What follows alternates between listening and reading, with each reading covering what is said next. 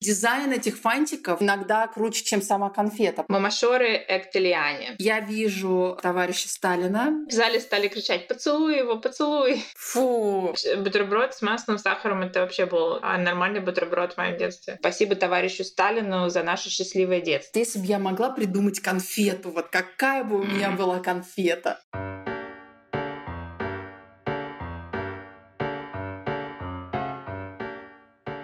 Привет, я Настя Генрих. А я Марина Иванкива, и это подкаст «Очень странные дела». Здесь мы рассказываем про Россию через призму истории из нашего общего странного прошлого. И это наш второй выпуск третьего сезона. Спасибо, что заходите на нашу страницу в iTunes и оставляете комментарии и оценки. Нам очень приятно их читать. Если вы еще этого не сделали, пожалуйста, помогите, поддержите наш подкаст. Нам будет очень приятно. Да, и подписывайтесь на нашу страничку в Инстаграме. Там мы выкладываем дополнительные э, истории, фотографии фотографии к выпускам и держим вас в курсе очень странных дел из нашей э, текущей жизни. Что нового? Я первый день в отпуске, и я планирую послушать все подкасты, которые накопились в моей библиотеке еще с конца, нет, с начала мая, наверное. С последних, которых я добавила, я слушаю подкаст Let's Not Meet. Это такой подкаст, где слушатели присылают всякие криповые истории, ведущий зачитывает просто. Ну, это мой жанр, это я люблю все вот эти истории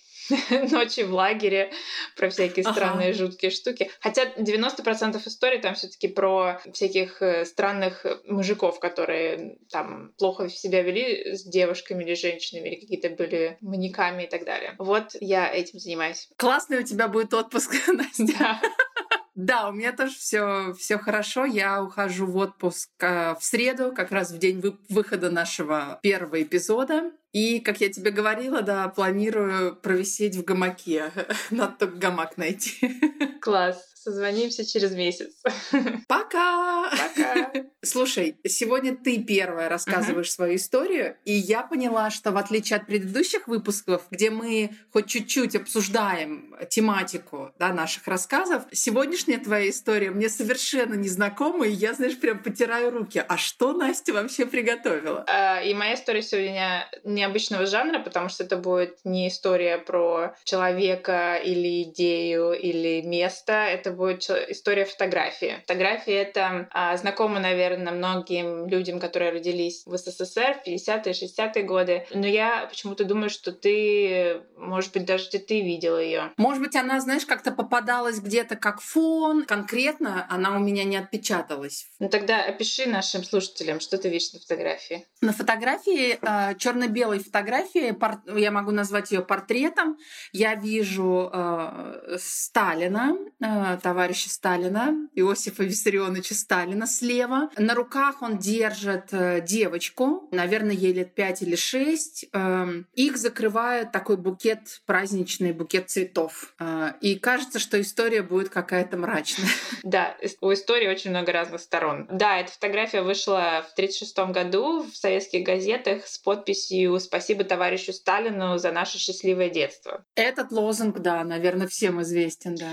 И потом с нее рисовали плакаты, делали скульптуры, которые, собственно, и прославляли Сталина как, в кавычках, лучшего друга советских детей. Девочку на этой фотографии зовут Энгельсина Маркизова. Это девочка из Бурят-Монгольской республики. Ей действительно 7-8 лет на этой фотографии. И несмотря на то, что имя стало известно после выхода этой фотографии, ее действительно знали по всему Союзу, мало кто помнит или знает, как на самом деле чудовищно сложилась ее судьба после этой фотографии. И сегодня я об этом как раз и расскажу. Узнала я об этой фотографии из статьи на портале Мел. Его написала Элла Росман. И а, я использовала также информацию из Википедии и статьи на Давыдов индекс. Um, Энгельсина, или как ее называли Геля, родилась в 28 году в городе Улан-Удэ. Папа Энгельсины Ардан Маркизов участвовал в гражданской войне и был таким убежденным коммунистом, таким партийцем.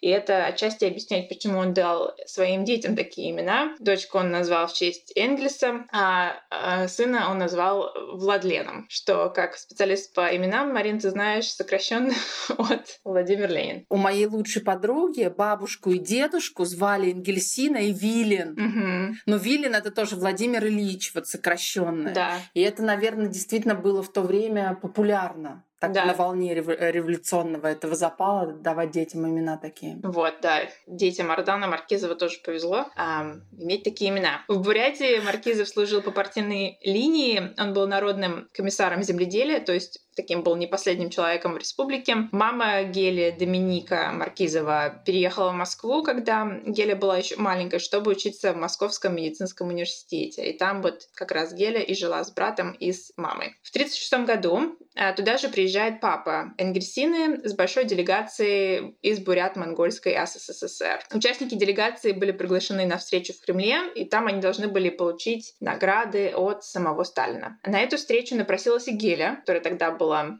7 лет. Ее красиво одели, купили ей два букета, чтобы она могла вручить один Сталину, один Ворошилову нужный момент. Встреча состояла из э, выступлений колхозников, вручения подарков. Делегатов было много, все толкали речь. В общем, Геля как обычный восьмилетний и семилетний ребенок, стало скучно. Вот, она сначала терпела, а потом встала и пошла со своими букетами. По пути ее кто-то спросил, «А, ты куда идешь? И Геля ответила, к Сталину. И сказала, что ей нужно вручить ему цветы. На что получила ответ, ну, иди, иди. По воспоминанию Гели, Сталин сидел к ней спиной. А Ворошилов увидел, что к нему бежит маленькая девочка, похлопал его по спине и сказал, к тебе пришли.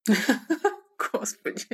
Сталин с улыбкой принял букеты и поставил девочку на стол президиума. Ворошилов объявил, что девочка хочет сказать речь, на что Геля сказала «Это вам привет от детей бурят Монголии». В ответ в зале стали кричать «Поцелуй его, поцелуй!» Фу. И Геля поцеловала Сталина. И как раз этот момент, то есть момент после поцелуя, и был запечатлен Мгм. фотографами и кинооператорами, потому что снимали хронику. И уже позже Геля вспоминала, что от этого момента она помнит полное ощущение счастья, того, что оказалась на руках у Сталина, и что она чувствовала, что происходит что-то необыкновенное в ее жизни. Давай вот здесь сейчас и закончим.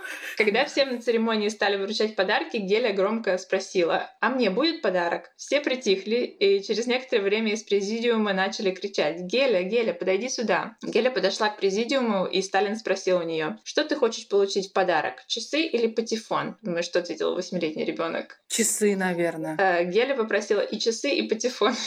Конечно. Сталин дал ей коробочку с золотыми часами и сказал, ну а патефон ты не донесешь. На что Геля ответила, я позову папу. Э, К слову, папа ее уже получил в подарок один патефон. Так что ему снова пришлось подниматься на сцену и с другим патефоном с набором пластинок. На часах была гравировка от вождя партии Сталина Гели Маркизовой и дата этой встречи. И кроме патефона и пластинок, э, Сталин вручил Геле также памятную медаль с надписью «От вождя партии Сталина Гели Маркизовой». Интересно, когда они гравировку Да, делали? я тоже сейчас подумала. На ходу, да, вот этот такой момент. Ну, наверное, да, это же быстро делается. Да, может, у них есть комната специально в Кремле, где быстро гравируют за, за 10 минут, да. Интересно, что существует слегка иная версия встречи Гели и Сталина, такая больше фольклорная. Согласно этой версии, Сталин, уже держа на руках девочку, якобы произнес по-грузински своим охранникам «Мамашоры эктелиане», что по-русски зна- значит «убери эту вшивую». Но это может быть такая уже мифология. Судя по отзывам тех, кто был в этот момент там, это, скорее всего, не произошло. Уже на следующий день фотография девочки, обнимающей Сталина, разлетелась по советским газетам. С нее начали писать картины, делали росписи монуме- монументальные, скульптуры. Портреты Гели со Сталином появились на детских праздниках, висели в пионерских лагерях, школах, детских домах, детских садах, дворцах пионеров, часто публиковались в журналах, газетах. Эм, Кроме этого, фотография стала основой для плакатов, открыток, а также использовалась в оформлении коробок конфет кондитерской фабрики «Красный Октябрь». Тинь! Марина, ссылка на твою историю. А В 1936 году советский скульптор Георгий Лавров создал пятиметровую скульптуру «Спасибо товарищу Сталину за наше счастливое детство», которая известна также под названием «Сталин и Геля», и которая использовала вот, ну, это изображение с этой встречи. Она была установлена, эта скульптура, в московском метрополитене в 1944 году на станции Сталинская. Сейчас это станция Семеновская. Я пробовала поискать э, картинки в интернете. Судя по всему, ее уже нету, этой скульптуры на этой станции. Но если вы там живете, расскажите. Э, как только скульптура была готова, было изготовлено 3 миллиона копий, которые были установлены на школьных дворах, парках, скверах и разных других учреждениях страны. То есть масштаб распространения этого изображения был просто космический. Сейчас это естественно для нас, да, то, что вещи такие вещи разлетаются очень быстро в виде мемов или видео вирусных и так далее. Но надо помнить, что средства информации раньше были другие. Ударными масштабами, в общем, все это было распространено. Кроме этого, образ а, почти сразу стал важным элементом культа Сталина. И ну, мы знаем про культ Сталина, у него много ипостасей, и в этой его превозносили как друга советских детей, подарившего им счастливое детство, да, в кавычках. Пропаганда тогда называла детей а, единственным привилегированным классом потому что это были люди, которые родились после революции, то есть первое советское поколение, будущее страны. Вот. И в это время в стране активно строились детсады, отдельные детские кинотеатры, появился первый дом пионеров, и мы тоже говорили в каком-то выпуске про детский дом «Солидарность», да, что тема детства действительно стала очень остро в 20-30-е годы. Вот, газета «Правда» внезапно начала уделять огромное внимание проблемам, связанных с детьми, например, качеству и ассортименту игрушек и конфет, внеклассным занятиям, кружкам и даже школьной программе для вундеркиндов. Поэтому забота вождя нашей Родины о юных гражданах получает такое очень весомое значение, и вот это изображение очень хорошо вписывается в эту историю. А еще, может быть, ты помнишь, что Сталин был отцом народов, который заботился о большой семье советских граждан, вне зависимости от их этнической принадлежности, и для этой цели снимок с маленькой бурятской девочкой тоже отлично подходил. Конечно, пропагандистский мотив счастливого детства неоднократно становился объектом сатиры. Вот так, например, литературовед Юрий Борев написал про этот период. В 30-х годах Сталин издал приказ о том, что уголовной ответственности вплоть до расстрела подлежат дети, начиная с 12 лет. Тем не менее, все мое поколение с детства знало, что товарищ Сталин — лучший друг советских детей. Но вернемся к Геле которая в одночасье стала знаменитостью. С двумя патефонами и с часами. С медалью, да. В день публикации снимка к ней в гостиницу а, стали приносить подарки и игрушки, завалив ими всю комнату. Когда она приехала в Улан-Удэ, ее там уже встречали как героиню, приглашали на разные мероприятия. Получила известность также стрижка геля.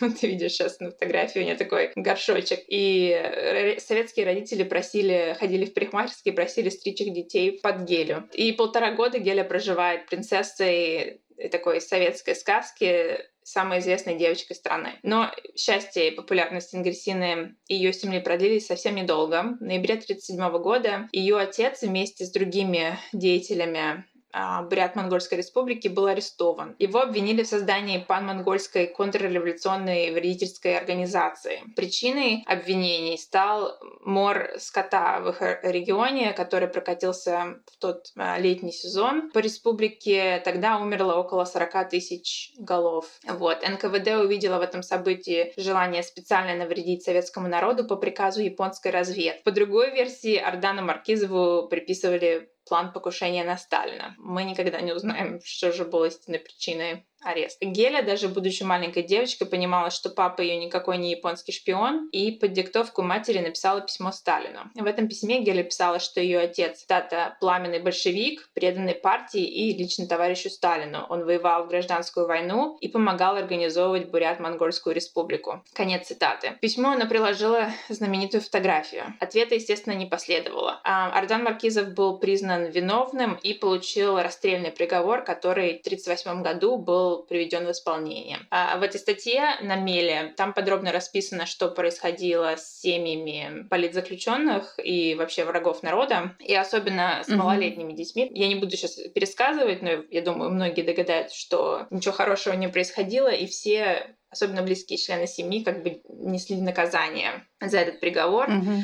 А, в этом случае с Ингрисиной можно даже сказать, что им как-то повезло, их не разлучили с братом и с мамой, просто сослали в Южный Казахстан.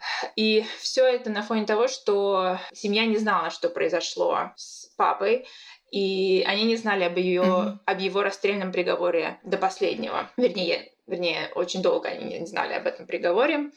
А Ее мама Доминика каждую неделю отмечалась в органах НКВД, и пыталась запрашивать информацию о судьбе мужа. И, по словам Гели, ее матери всегда говорили, что он арестован на 10 лет без права переписки. То есть они даже еще не знали, что с ним произошло. А в ссылке мама Гели работала в городской больнице детским врачом. Спустя два года после их переезда Доминика, которой тогда было 32 года, была найдена мертвой на одном из ночных дежурств. Ее нашли с перерезанным горлом. Гели тогда сказали, что она покончила жизнь самоубийством. В начале 90-х Геля получила доступ к делу своей семьи, к делу или к делу mm-hmm. Доминики а, в архивах, и она нашла такой документ, где начальник НКВД Туркестана посылает запрос Берии с таким содержанием. Цитата. «Здесь находится сильная Маркизова, которая хранит подарки от Сталина, и пять портретов ее дочери с вождем. Что делать?» Прямо на деле на этом документе синим карандашом написано очень четко устранить. Поэтому Геля верит, что, скорее всего, ее мать убили. Да, и выставили это самоубийством. После смерти матери Ингерсина вместе с братом отправилась в Москву к своей тете, которая тогда была всего 25 лет. Тетя и ее муж Сергей Дорбеев не испугались и удочерили племянников. Они дали им новую фамилию и отчество, и Геля Маркизова стала Энгельсиной Сергеевной Дорбиевой. По грустной иронии судьбы, Энгельсина стала ходить в школу, где висел тот самый портрет со Сталиным, списанный с ее собственной фотографии. Только теперь изображение официально называлось «Сталин и Мамлакат». Когда семья Гели попала в опалу, естественно, фотография не могла быть напечатана, ну или скорее атрибутирована как раньше, потому что получалось бы, что Сталин обнимает дочку врага народа. Но плакатов и статуи и всего вот этого было произведено так много, что не было возможности просто взять и уничтожить все эти изображения. Поэтому, mm-hmm. видимо, кому-то в Кремле пришла гениальная идея подменить личность э, девочки на фотографии. Э, Мамлакат Нахангова была реальной девочкой, она была сборщицей хлопка из Таджикской СССР. Э, в возрасте 11 лет она побила рекорд при сборе урожая хлопка и получила за это орден Ленина. И она тоже лично встретилась со Сталином в 1935 году. И Вероятно, кто там, политехнологи из Кремля того времени нашли эту девочку, посмотрели на их фотографии, да. которые не были совершенно похожи друг на друга. Геля была буряткой, Мамлакат была таджичкой. Ну, Геле было 8 лет, Мамлакат было 11. Ну, это никого не смущало. Какая разница, да? Таджикская там девочка, бурятская. А, вот. И после того, как эм, отца Энгельсины арестовали и расстреляли, в пропаганде стали писать, что на фотографии с ней на самом деле изображена Мамлакат. И люди такие, а, да, конечно. Да, это же та же самая девочка. После школы Энгельсина изучала востоковедение в МГУ и специализировалась на истории Юго-Восточной Азии. По все той же трагичной иронии судьбы на одном курсе с девушкой в МГУ училась дочь Сталина Светлана Лилуева. После университета Геля работала в школе, потом в университете, институте востоковедения, библиотеки Ленина. В 1953 году умирает Сталин. И по своим же воспоминаниям Геля пишет, что она заплакала, когда узнала о смерти Сталина. Она вспоминает, что, цитата, «все плакали. У меня была восьмимесячная дочь, и я сожалела. Я думала, вот умер Сталин, и она его никогда не увидит». Конец цитаты. Но времена начали потихоньку меняться. В 1956 году доклад Хрущева о культе личности, началось переосмысление э, сталинизма, реабилитация невинных. И Энгельсине посчастливилось, можно так сказать, прожить через все вот эти эпохи СССР. Она прожила довольно долгую жизнь mm-hmm. и через оттепель, и застой, и реформы в 70-х, и развал СССР. Она была дважды замужем, и родила дочь и сына. Ее первый муж Эрик Комаров был культурным атташе в Индии, какое-то время семья Гели жила в Индии. Второй ее муж был ученым-востоковедом, и с ним Энгельсина жила до конца своих дней в Москве. О судьбе Гели Маркизовой также планировали снять документальный фильм белорусский кинодокументалист Анатолий Алай. В 2004 году он встретился с Гели и записал 10-минутное интервью. После интервью они договорились продолжить съемки, когда она закончит отдыхать в Турции, но 11 а, мая 2004 года а, в Анталии Гелю нашли на шезлонге без движения. Она скончалась от сердечного приступа. Фильм «Сталин и Геля» был доснят уже после ее смерти. В интервью использовали вот то самое 10-минутное интервью и старые кадры кинохроники, которые режиссер разыскал в архивах. На этом заканчивается история фотографии, на которой девочка обнимает Сталина, и история Гели Маркизовой, которая была той самой девочкой. Слушай, удивительная история. Я даже вот сейчас не справляюсь с, с эмоциями.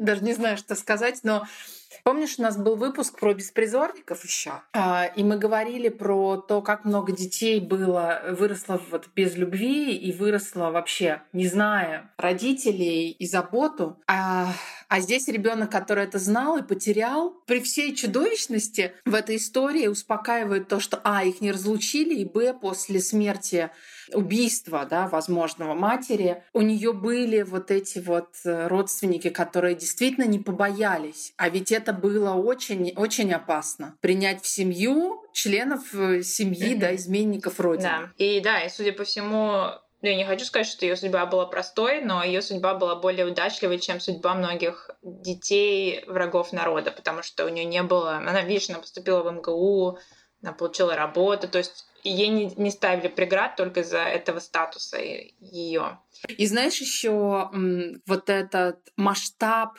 вот этого мифотворчества и что на самом деле стоит за скульптурами, mm-hmm. которые мы в 90-х, 80-х, ну с детства, да. да, вот нам знакомы. А кто-то э, просто родился и жил вот внутри вот этого мифа, да, глобального. И потрясает масштаб трагедий человеческих, которые стоят вот за этим, за этим образом. Да. Как же легко вот создать такой образ, и распространить такой образ, и знать, что никто не узнает историю за, например, этой фотографией или скульптурой. Так легко подменить а, значение. А главное, да, то, о чем ты говоришь, что сначала да, создали 3 миллиона скульптур на основе вот этой истории, а потом ну, буквально mm-hmm. за сколько там, ну, два года, да, ну, несколько лет прошло. Людям просто сказали, что нет, это не Ингельсина Маркизова, это Мамалат. И вот, и да. вот эта подмена и простота, с которой люди переменили, да, э, свой, свою историю, но это как, знаешь, 1984. Э, Или тоже, если остаемся на, в теме фотографий, помнишь, как у Сталина просто вырезали людей на фотографиях за, за, заретушевывали да, всех, да. которые всех несогласных. Да, это страшно. Но мы теперь будем знать про Ингельсину или Маркизову и эту фотографию, и и вообще задумываться о том, как э, и что mm-hmm. стоит, да, какие истории э, скрываются за вот этим э, красивым образом. Сейчас же очень легко с помощью фотографии да взбудоражить людей или передать какое-то какое сообщение, да. какой-то месседж через фотографию. И этим, да. к сожалению, очень много людей пользуются. Да? Мне на ум приходит фотография из, из Сирии, тоже маленькая девочка, которая, по-моему, сидит вот такая, она вся в песке или в, какой-то, в каком-то меле. Вот, и я помню, mm-hmm. что ее очень много циркулировали именно здесь, в США, как э, короче, пропаганды против Башара Асада, а оказалось в итоге, что это вообще не оттуда девочка, что она была какой-то левой девочкой, что действительно что-то произошло, но да. это совсем было не связано с этой историей. Да. Ну да, это такие манипуляции. Просто не покупаться и не вестись вот ну, на, на первый вот этот отклик, да, а немножко изучить, да, что, какую историю да. вам там вообще рассказывают. Ну, я подхвачу твою историю. Ты уже несколько раз сказала слово конфеты. Конфеты и детство. Вот совмещу в таком вопросе. А ты помнишь свои любимые сладости детские? Да. Я совершенно по сладкому была в детстве, была совершенно не избалованная конфетами, поэтому все, что мне приносили, я все ела. Э, и даже вот я вспоминаю, я, мне кажется, все любила конфеты. Я пыталась вспомнить какие-то отдельные названия. Помню, очень любила конфеты каракум, потому что там был орехи. И там еще такие были верблюды, да, на, на упаковке. А, помню все вот эти вафельные конфеты, там, как называется, красная шапочка и так далее. Тоже очень любила. Да, а почему-то вспомнилась история, ну, про не, не то, что самые любимые конфеты, а очень большое разочарование, когда мне было э, может быть, 5-6 лет э, я нашла коробку с конфетами в серванте. Ты знаешь, если что-то кладется в сервант, то это нельзя есть, но я почему-то решила открыть эту э, коробку, да. потому что она выглядела очень красиво. И я открыла и нашла там маленькие такие шарики в сахарной пудре, и начала их есть, и потом поняла, что это совершеннейшее не просто не, не способна была да, даже съесть одну конфетку, потому что это была клюква в сахаре. Угу. Самое смешное, что с такой со мной случилось два раза. То есть я, не, я наступила на грабли два раза и совершенно не выучила свой урок сначала, потому что кому-то был куплен этот э, упаковка клюквы в сахаре в подарок, видимо, а я опять решила ее открыть и опять не съела буквально две и, и вот так покуксилась. А сейчас у тебя есть какие-то любимые? Такие же. Прожив здесь немножко времени, я очень скучаю по э, российской выпечке и конфетам, потому что я считаю, что они намного круче. Особенно выпечка, да. Слушай, ну, у меня тоже была история смешная с э, открыванием э, коробки конфет, которые мне не полагалось.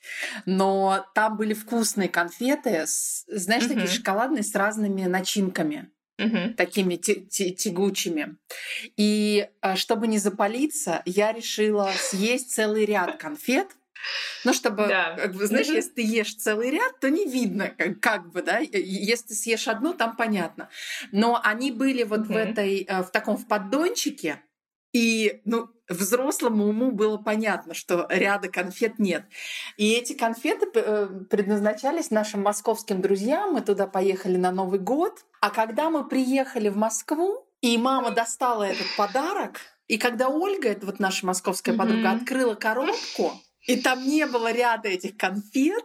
Но вот тут все вскрылось, но мне никто, ну, мне ничего не было, меня не наказали, но вот у меня был такой метод, да, выесть ряд, чтобы не, э, не запалиться. А тогда я тоже, конечно, любила сладкое. Я задала этот же вопрос про конфеты и сладости своей маме, которая родилась в 50-х, потому что мне было очень интересно, чем лакомились советские дети вот э, в то время. И я предлагаю послушать, а потом продолжить э, мою историю.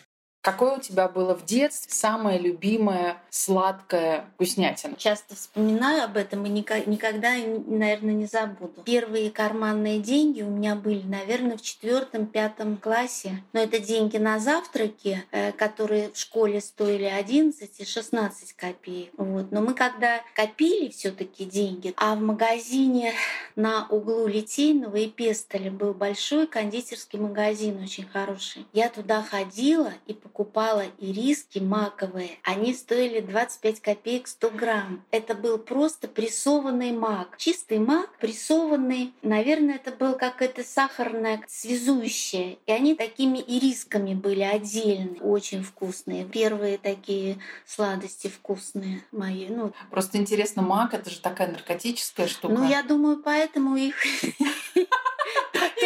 потом, и перестали выпускать. А как они назывались? Ну, по-моему, какие-то маковые риски. Или... Фантик какой у них был? Фантик был простой, такой, ну вот как обычные риски. Сначала то, тонкая такая вощеная бумага, а потом такая чуть глянцевая, какая-то какая-то она некрасивая но... упаковка, но сама ириска. Я помню вот детские воспоминания. А вот эта булка, а, масло, посыпанное сахаром, как десерт. Ну это, знаешь, это я тебя, видимо, угощала из своего голодного детства, потому что вот эти вот пирожные, это мне говорили, что это пирожное, это когда я летом на даче с бабушкой отдыхала, а бабушка настолько у нее жизнь была э, такая полна лишений, что мы жили, наверное, на 10 копеек в день. И вот у меня еда была это вареные макароны, потом чай и булка с маслом и посыпанная сахаром. Вот это было пирожное. Но в то время как раз, я помню, мы, конечно, такие конфеты не покупали. Вот адмиралтейские, красный мак, мишка на севере. Очень красивые фантики. Мне их никогда не покупали. Я даже, по-моему, в то время их вкуса не, не знала. Но мы играли в фантики. Я и могла из-за того их выиграть. И особенно адмиралтейские. Они были такие красивые, бирюзовые, такого лососевого, очень красивые, бордовые, какие-то цвета необычные. Они были не советские, они были ну, вообще какие-то... Не... Капиталистические. Я ну, не знаю, но какие-то очень красивые оттенки. Ничего таких оттенков не было. Ни тканей, ни мебели, ни обивки, там как ни, ничего. А эти фантики были самые дорогие. Ну, то есть можно сказать, что сладкое это был, это была роскошь. Ну, конечно. То есть э, большинство людей вообще не могли такие конфеты покупать. У нас в семье вообще такие конфеты никогда не покупали. Ну, может быть, на праздник, но это какое-то было... Да, наверное, я их, конечно, пробовала, но... А птичье молоко? Ну, птичье молоко как-то, по-моему, позднее значительно. А еще было, вот у меня бабушка любила подушечки. Это вообще это самые дешевые. Я подушечки помню. Помнишь, они как да. подушечки маленькие. Они еще блестящие, как камушки были. Камушки с изюмом, да. с орехами, камушки. да. А еще был такой сахар. Тогда же уж если ты не до конфет, то можно купить сахар. Ну, кто-то в прикуску просто сахар с чаем. А был такой сахар фруктовый. Mm-hmm. Такие большие, ну, как колотые такие вот кусочки. Я, по-моему, у бабы Иры были щипцы да, для этого сахара, да. и она колола. И этот сахар, его, видимо, с молоком каким-то варили, и с каким-то mm-hmm. вареньем, может быть, ну, какой-то цвет. Ну, и по вкусу ничего. Mm-hmm. Ну, А раковые шейки, помнишь? Ну, раковые шейки, да. Еще название такое, да, раковые шейки. Пойди пойми, что да, это. Да, раковые шейки, э, гусиные лапы лапки, а были еще такие лимонные. Это была карамель. Они были конфетки, фантики, они такие желтенькие, и они были очень вкусные, потому что внутри была помадка тоже. Какого я уже не Ну, такие они недорогие были. Угу. Так вот. Интересно. Про мак я не знала, что были такие конфеты. Нет, бутерброд с маслом, сахаром это вообще был такой а нормальный бутерброд в моем детстве. Да, но мне мама тоже его выдавала как, э, как десерт. А моя мама называет конфеты адмиралтейские, но на самом деле они называются ленинградские. Извини, потому что на них адмиралтейство, наверное, изображено из-за этого. Я так и подумала. Их да. четыре вида, четыре фантика.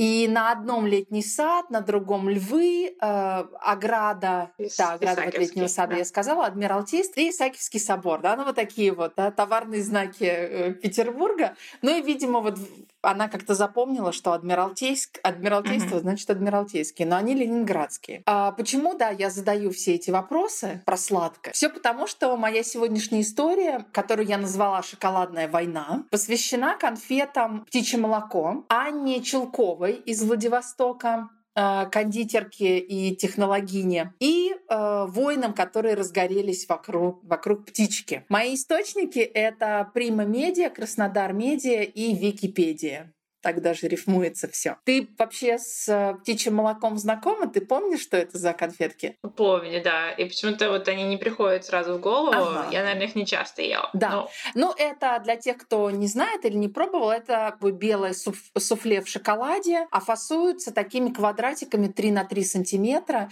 Я перед выпуском купила пакетик и замерила специально, что это 3 сантиметра на 3 сантиметра. Для науки. Да чтобы все было четко, они выпускаются в такой незамысловатой и непримечательной э, упаковке. Фантик их очень такой неброский. Но название, согласись, вызывает интерес птичье молоко. Птичье молоко это идиома uh-huh. древнегреческого происхождения. Фразеологическое значение это нечто невиданное, невозможное, в реальности несуществующее, что-то вроде вот предела мечтания. Эти конфеты были впервые придуманы в Польше 1936 1996 году Яном Веделем. И согласно официальной истории компании на сайте компании Яна Веделя, он э, побывал во Франции, вдохновился во время поездки и, вернувшись э, в родную страну, задал себе вопрос, чем можно осчастливить человека, у которого есть все?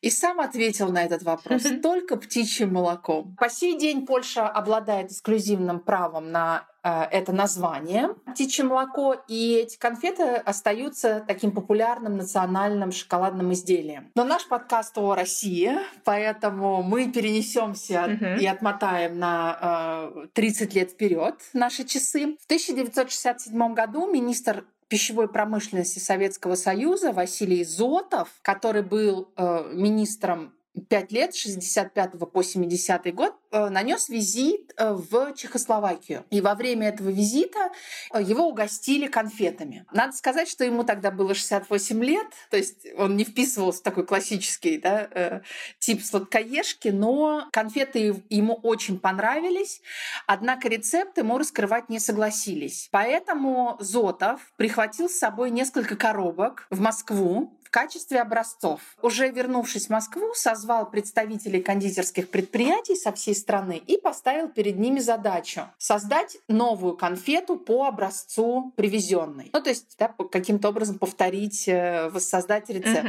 Стырить. Да, ну тут можно по-разному да, это назвать. Когда рецепт был готов, Зотов обязал кондитеров э, всех, всех союзных республик наладить выпуск конфет. И курсы обучения специалистов оригинальной рецептуре проходили в Москве на базе фабрики Ротфронт. А, здесь надо сказать, что Ротфронт не имеет ничего общего с сортом, да.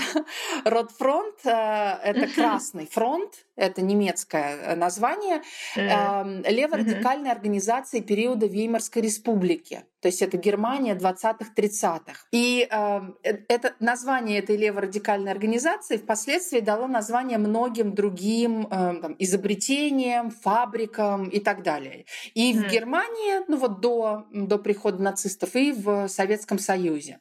Интересно, я не знала. Да. И нужно здесь еще отметить, что история фабрики Ротфронт восходит к 1826 году, а, когда купцами Леновыми эм, была в качестве домашней кондитерской мастерской основана вот такая маленькая э, мануфактура, ну, которая после революции была, естественно, преобразована вот в Ротфронт. А одним из технологов, который приехал в Москву да, проходить повышение квалификации конфетная была Анна Чулкова из Владивостока. Здесь нужно несколько слов сказать о ней, поскольку Анна Чулкова отдала всю свою жизнь кондитерскому делу. Она родилась в 1934 году в, в селе Тарадея Шацкого района, в большой семье. Но уже в 1940 году э, семья переехала во Владивосток, Э, в числе 50 семей, которые переселились на Дальний, на Дальний Восток. В 1949 mm. году Анна стала ученицей на Владивостокской кондитерской фабрике, а годом позже, с 50-го ну, года, стала работать там упаковщицей и фасовщицей. То есть вся uh-huh. ее жизнь, да, вот с самых молодых лет, она была, э, она проходила на э, кондитерской фабрике. К концу 60-х а, к моменту да, вот этого повышения квалификации и поездки в Москву Анна Челкова уже была э, технологом фабрики. То есть от простой ученицы э, через э, упаковщицу и фасовщицу она дошла до вот, статуса женщины-технолога, э, которого да, как ответственное лицо отправили э, в Москву. Вот что она говорит, э, цитирую. «Меня часто называют автором птичьего молока, но это не так. Я изменила не рецептуру производства конфет, а технологию. Есть определенные тонкости, например, своя особая технология взбивки начинки, при которой применяются разные обороты механизмов, определенная температура изготовления. Секрета никакого нет, просто надо грамотно руководить процессом. Она не изобретала рецепт, но она э, значительно э, скорректировала технологию. Вот в одном из источников я нашла такую информацию, что в рецепт советского птичьего молока вместо желатина, ну такого загустителя этого суфле, был включен агар-агар.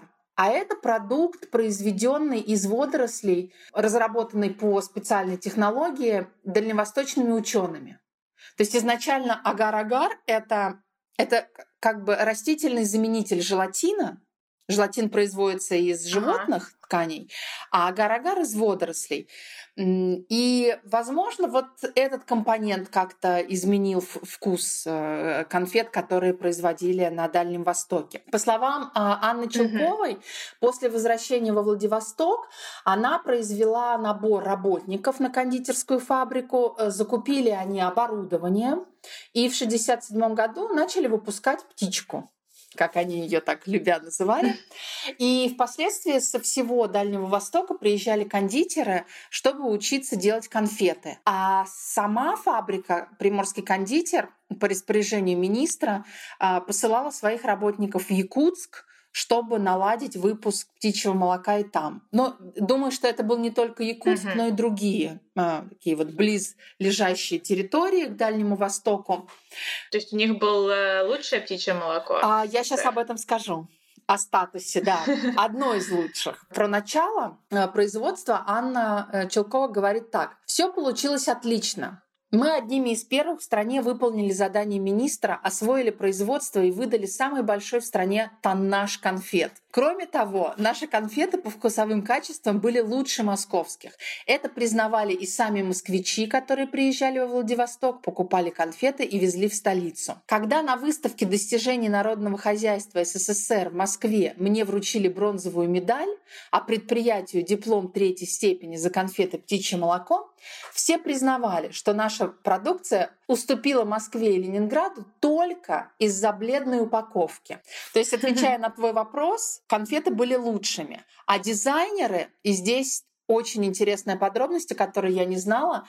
Э, дизайн конфет эм, э, принадлежит заключенным Владивостокской тюрьмы ну, принадлежал. То есть в то время mm. э, упаковку делали заключенные Владивостокской тюрьмы. Прикинь? И сами нарисовали. Вот это я не знаю упаковку? про дизайн, не уверена. Ага. А есть фотографии, как выглядели эти конфеты? Да, да, да. Они такие, знаешь, коричневатые, коричневатые. Ну, в общем, коричневый, коричневый и черный. Вот такие квадратики. А, ну, то есть как сейчас? Да. То есть как в нашей истории тюрьма и и конфеты, да, вот, ну, метафорически выражаясь, да. вот боль и, и сладок, сладкое, как они сочетаются. А за свое изобретение, вернее, ну вот за эту технологию, Анна Челкова получила звание Героя социалистического труда.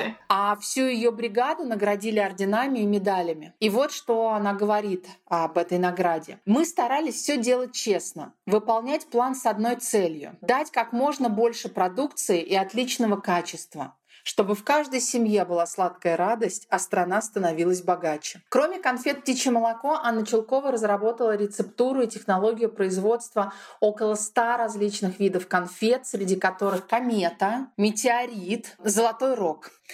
Анна Челкова действительно отдала всю жизнь кондитерскому делу. Ты помнишь, что она пришла на работу в 49 году, и только в 94 году она завершила Ого. свою трудовую карьеру. То есть почти, почти, 50, э, почти 50 лет. Вот. В 2011 году она получила звание почетный гражданин города Владивостока. То есть она в какой-то степени такая легендарная личность. А поэтому расстраивают такие тексты, которые делают ее невидимой. Вот, э, например, на портале «Вокруг света» в истории про птичье молоко было сказано. В конце 60-х похожие по составу конфеты стали производить и в СССР. Они так полюбились публике, что в 1978 году кондитер московского ресторана «Прага» Владимир Гуральник решил создать по, сходств, по сходному рецепту целый торт. Mm. То есть привет, да? А, в 60-х похожие конфеты стали производить, а вот торт на основе этих конфет, да, здесь мы укажем и год, и фамилию человека, и э, вот. Но мне было, в общем, неприятно э, вот это видеть. Э, комментарии гневные я писать не стала, но отметила для себя. Действительно, в 78 году на основе вот этого суфле, «Птичье молоко» был сделан торт в Москве, в ресторане «Прага». Э, это на бисквитной подложке, суфле, покрытое шоколадом. Вот. И еще одна неприятная история, связанная с э, птичьим молоком и с Анной Челковой, и с конфетами в целом. Это шоколадная война вокруг бренда э, «Птичье молоко». Дело в том, что созданный в СССР товарный знак «Птичье молоко» после развала Советского Союза с 1993 года принадлежит компании Ротфронт, которая входит в холдинг Объединенные кондитеры. Ты знаешь, три толстяка. Вот. И действительно, там три компании, которые входят в этот холдинг, поэтому аналогии вполне себе обоснованы. Это значит, что только эти компании могут назвать суфле птичье молоко. Остальные ну, не имеют да. права использовать этот товарный знак. Но что самое интересное, оригинальная рецептура этим правилам не подчиняется. То есть этот э, э, товарный знак, он действует только uh-huh. на название, а рецепт может быть совершенно другим. То есть, производя конфеты под названием птичье молоко, кондитеры могут изменить рецепт. Дело дошло до того, что объединенные кондитеры начали юридически бороться с теми, кто использовал птичье молоко и в общем-то, объединенные кондитеры зарегистрировали за собой право на использование товарных знаков большинства э, советских брендов, советских конфет. Каракум, Белочка, Мишка Косолапый, Мишка на севере, что то Красную шапочку, вот ты говорила. То есть большинство конфет mm-hmm. э, они оставили за собой и потребовали от региональных кондитерских фабрик приостановить или прекратить выпуск подобной э, продукции. Приморский кондитер провел ребрендинг, и на рынке появились конфеты с похожими, но ну, немного другими названиями. Однако э, объединенные кондитеры не остановились, а они захотели доказать, что новые названия конфет и другой продукции похожи на старые, и начали требовать компенсацию за нелегальное использование товарных знаков. Так, э, по-моему, в 2013 или 2014 году э, они обратились в суд с иском к приморскому кондитеру о взыскании 135 миллионов рублей компенсации за незаконное использование товарных знаков, в том числе птичьего молока. Ответчик не согласился с иском, а, обратился к, патентной, mm. к патентным поверенным, чтобы получить заключение о сходстве его брендов до степени смешения с товарным знаком московских фабрик. Тогда Анна Челкова говорила, что если суд примет решение в пользу московских кондитеров, это будет несправедливо. По ее мнению, когда создавалось птичье молоко, была единая страна, и даже конфетная продукция объединяла кондитеров, которые даже помыслить не могли о делении конфет на чужие и, и свои. И вот что она говорит. Мы проходили обучение на Ротфронте, но это не значит, что право на выпуск птичьего молока и других конфет принадлежит только москвичам, которые тянут одеяло на себя. Учебный кондитерский комбинат точно так же мог находиться в любой другой точке большой страны. Да. Давай начнем с того, что вообще приватизация была незаконной. Кто, кто был рядом, тот и ухватил. Да, и это, конечно, ну, это, конечно, страшная ну, э, история, особенно для вот таких людей, которые да, отдали всю свою жизнь. В данном случае, да, кондитерскому делу. Но я думаю, какую область мы не возьмем, там будут свои вот эти переделы. К сожалению, Невский кондитер проиграл суды, и сейчас конфеты приморской фабрики называются приморские. Но делаются они по той же технологии, просто вот они называются по-другому. То есть, если я хочу купить конфеты птичье молоко, они будут называться Приморские. А если ты хочешь купить конфеты птичье молоко фабрики э, Приморский кондитер, ты будешь искать приморские. Ту упаковочку, которую купила я, готовясь к выпуску, э, я купила вот в ближайшем магазине, это Ротфронт, и они называются «Птичье молоко». А Анна Чулкова скончалась 24 апреля 2020 mm-hmm. года во Владивостоке. И о ней действительно было написано очень много статей на разных, разных порталах, в разных СМИ. Я-то свою историю узнала не как раз из СМИ, а от своей подруги, которая живет уже много лет в Штатах, но каждый раз, приезжая в Россию, покупает и увозит с собой э, птичку фабрики Приморский кондитер. И находит она ее в Питере, где-то э, на Ленинском проспекте есть представительство. Вот, э, собственно, и, и вы тоже в следующий раз, покупая свои любимые Да, конфеты, лайфхак. знаете, что у каждого продукта, советского, ну и постсоветского тоже, может быть увлекательная история и судьба. И обязательно расскажите про свои детские воспоминания, связанные с конфетами, нам Мгм. в Инстаграме. Мне кажется, это будет интересно. И спросите у своих родителей или родственников, дальних и близких, о их вот таких сладких воспоминаниях. Это действительно может стать таким началом интересного разговора и ну вот приоткрыть историю в фабрику Вилли Вонке. Вот, и на этом я заканчиваю свою историю о Бане Чулковой, птичьем молоке и шоколадных войнах. Такая ностальгия сразу по конфетам началась. Слушай, я почему-то всегда предпочитала конфеты нашей родной фабрики русской. Мне почему-то конфеты Ротфрот всегда казались какими-то такими не, не самыми лучшими. Но это не в детстве, а когда сейчас уже я уже разбираюсь немножко в конфетах. Ну, э, я думаю, что москвичи с нами могут не согласиться, например. И вообще фантики, которые ты упоминала уже тоже несколько раз, это тоже отдельная история, потому что фантики это вообще такой невидимый, не- невидим, невидимый феномен за рубежом. И все прутся, когда я привожу конфеты сюда, например, все прутся именно от этого, от вида конфет, что выглядят они очень классно. Но слушай, дизайн Да. этих фантиков а, это иногда Да. круче, чем сама конфета, Не, правда. не в обиду конфетам, но да. И вообще, знаешь, я иногда задаю себе вопрос, а вот если бы я могла придумать конфету, вот какая бы у меня была конфета? И, и, и, в этот момент ты понимаешь, насколько сложно быть технологом, потому что а, придумать, да, и воплотить конфету. То есть технолог это такой изо- изобретатель рецептов Да. Да. и технологий. Ну и технологии, потому что ты, например, можешь, ну я не знаю, яйцо вилкой взбить, а можешь миксером, а можешь еще там какой-то штукой. И, и от этого Да. зависит, что у тебя получится. Мгм. Вот такие у нас истории получились. Мне кажется, опять похожие чем-то, ну да, правда? да. И детство, и истории за изображением. Я, и- кстати, когда готовилась да. к своей истории, искала информацию про другие знаменитые изображения СССР и, возможно, какие-то другие истории, которые были с ними связаны. И, конечно, я подумала про Аленку и про этот знаменитый образ девочки. А, вот. Но история там есть, но она не такая трагичная. За фотографией, за изображением скрывается действительно реальный человек. Дочка дизайнера упаковки. Там ничего такого сверхъестественного. Мгм. Это тоже интересно, такая знакомая всем, Мгм. знакомая всем эм, а, фотография, девочка, оказалась, оказывается, реальный человек. Аленка тоже.